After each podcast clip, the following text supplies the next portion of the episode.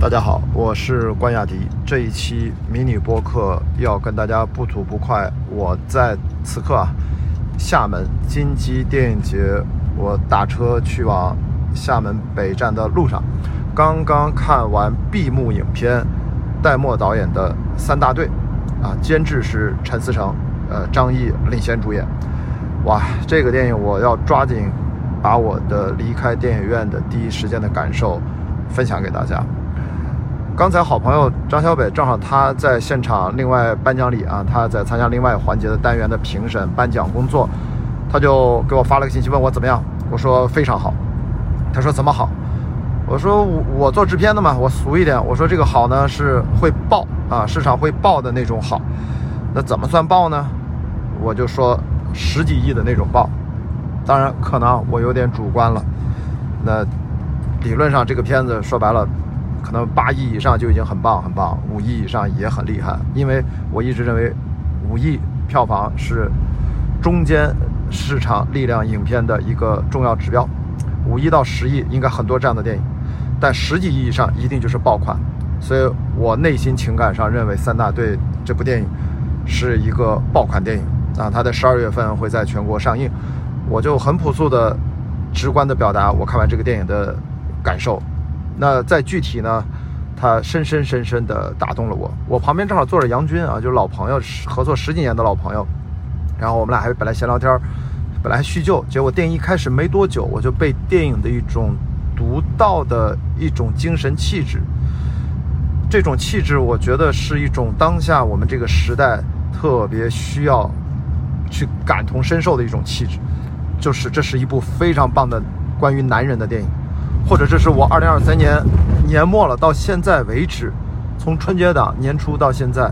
最男人的一部电影。他男人到让我中间我觉得这样的一个故事，为什么他有那么多？明明他很内敛的拍摄，他很克制，但是我觉得却是就是泪绷不住的那种呃感动。就是你看这个电影就激动的，就是你被他们所感染，你会被某种。呃，警察的责任感，这是一个破案的戏啊。然后你会被这些男人的责任，被他们的勇气，也被他们的对家庭的责任和对家庭的爱，对自己的人生的期待，但是还有一种永不放弃的精神。我觉得这就是最古典意义的英雄形象。但是刚好这个案子里面破案的主角是几个男性警察，是刑警大队三大队。那。我简单说一下这个故事，在不剧透的情况下，这个电影我是建议大家不要去剧透啊。在不剧透的情况下，大家就知道这是一根据一个报告纪实文学改编的一个真实案件，所以它有真人原型，案件也有原型，就讲的一个二零零一年啊，二十二年前的一个非常残暴的双人入室对一个十四岁的少女的奸杀案，三大队接到了这个破案的任务。没想到这个案子，然后就破了一半，剩下的这一半，然后他们中间犯了巨大的错误，这三大队的这几位警察落难，然后多年以后，他们重聚要继续去把这个案子的后一半，要让它水落石出，而那个时候可能他们甚至连警察的身份都没有了，啊，我说到这儿就不算剧透，因为报告文学这个网上大家都能看到，这个当年买这个版权，其实这个消息已经传了很久了。我也就说到这儿，所以，但是我想跟大家讲，就是我没有想到戴墨导演，其实他之前拍《误杀二》嘛，他跟陈思诚导演合作了很多部了，那这个导演进步的太快了，这个电影我真的是数度落泪，而这种落泪，它不是那种以前我们看一个呃文艺片，看一个煽情的段落，我们特别的怎么说？我经常开玩笑，经常说是鳄鱼的眼泪，哎呀，这个生理上忍不住就落泪，不是啊，这次我觉得数度就是那种。你觉得有点绷不住的那种，呃，情感共鸣。你，你关心他们，你这是一帮兄弟，这是一帮兄弟连，他们出生入死，他们落难了之后，他们也始终没有忘记，他们有一个最艰巨的一个任务，这是他们骨子里面永远是一个好警察的这样的一个内核，驱动他他们走南闯北，最艰难的，又坚持了很多年。最终让这个案子能够大白于天下，能有一个让所有人能对得起、能交代的这样的一个结尾。我依然也不剧透啊，我觉得大家这个悬念也一直到影片的最后，所以我就是讲他这种情感，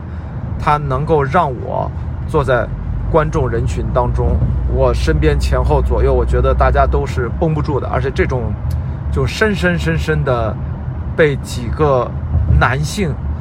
的刑警形象，他们是一个群像戏。但当然是张译作为大队长是男一号，这里面还有李晨演，呃二大队的大队长啊，这他们是这样的一个同事关系。但主要的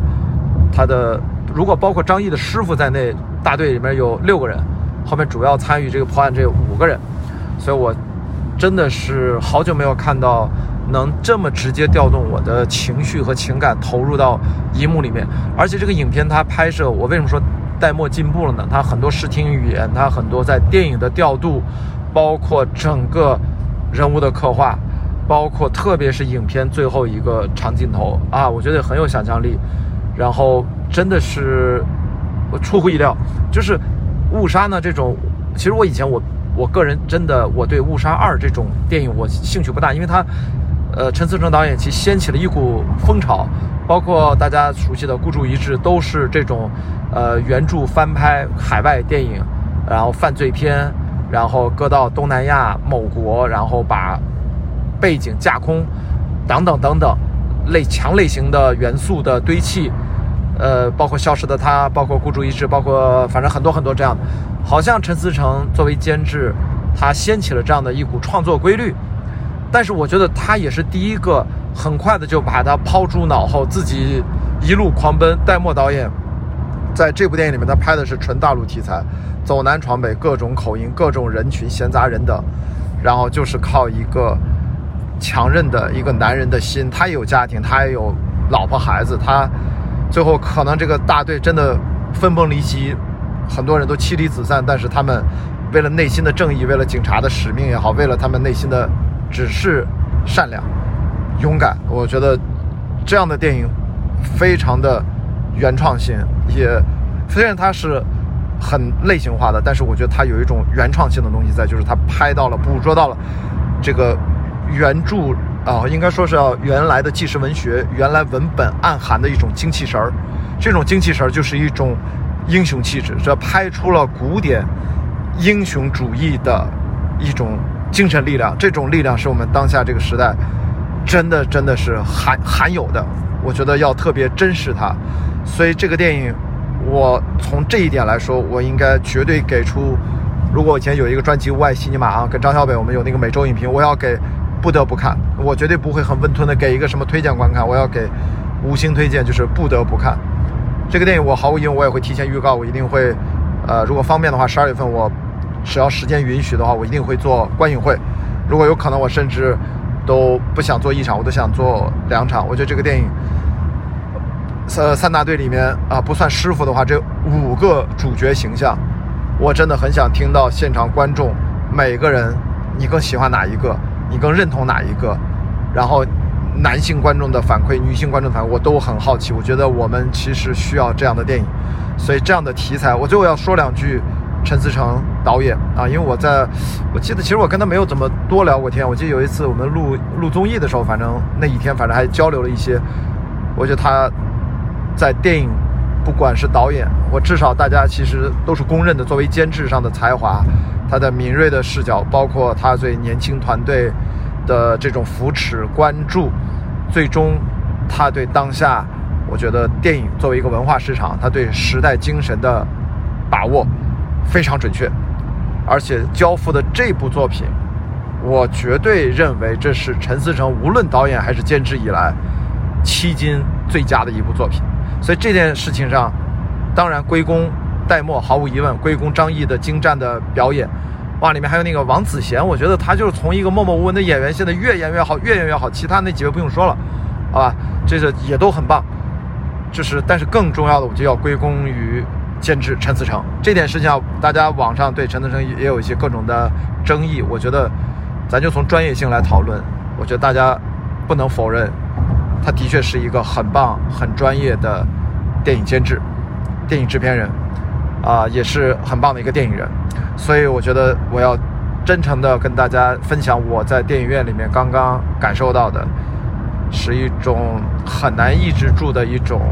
被打动，被那种英雄主义精神所触动。当然，我一直大家也都知道，我经常讲英雄主义的东西，我经常讲 Sam 和 Frodo，对吧？就是魔界的这种，越是普通的人，他们越要踏上一段自己的啊英雄之旅。那么三大队这里面，其实就是等于是无畏警察。他们如何在自己的生活日常的泥沼里面，他们经受磨难，他们爬出自己的深渊，然后他们要哪怕对着空气要致敬敬礼，说一句，说向报告我们三大队的这个案子完成了。我觉得这是对他们的人生，无论经历了多少苦难，在那一刻他们是问心无愧。他们。这一生，他们找到了他们的意义。所有积累下来的，所有过往的遭遇，都是为了那一刻。我觉得这个电影，真的就是放到当下来看，二零二三年来看，在年底，在春节前，我真的希望大家能早一点的看到这部电影。我看到非常非常的有点唏嘘啊，就是，哎，最近这看到电影，其实暑期档以来有有几部不错，但是中间这一两个月，其实。就其实是比较低谷嘛，没有一个让人能够一下子振奋的作品。我觉得终于看到今天看到三大队，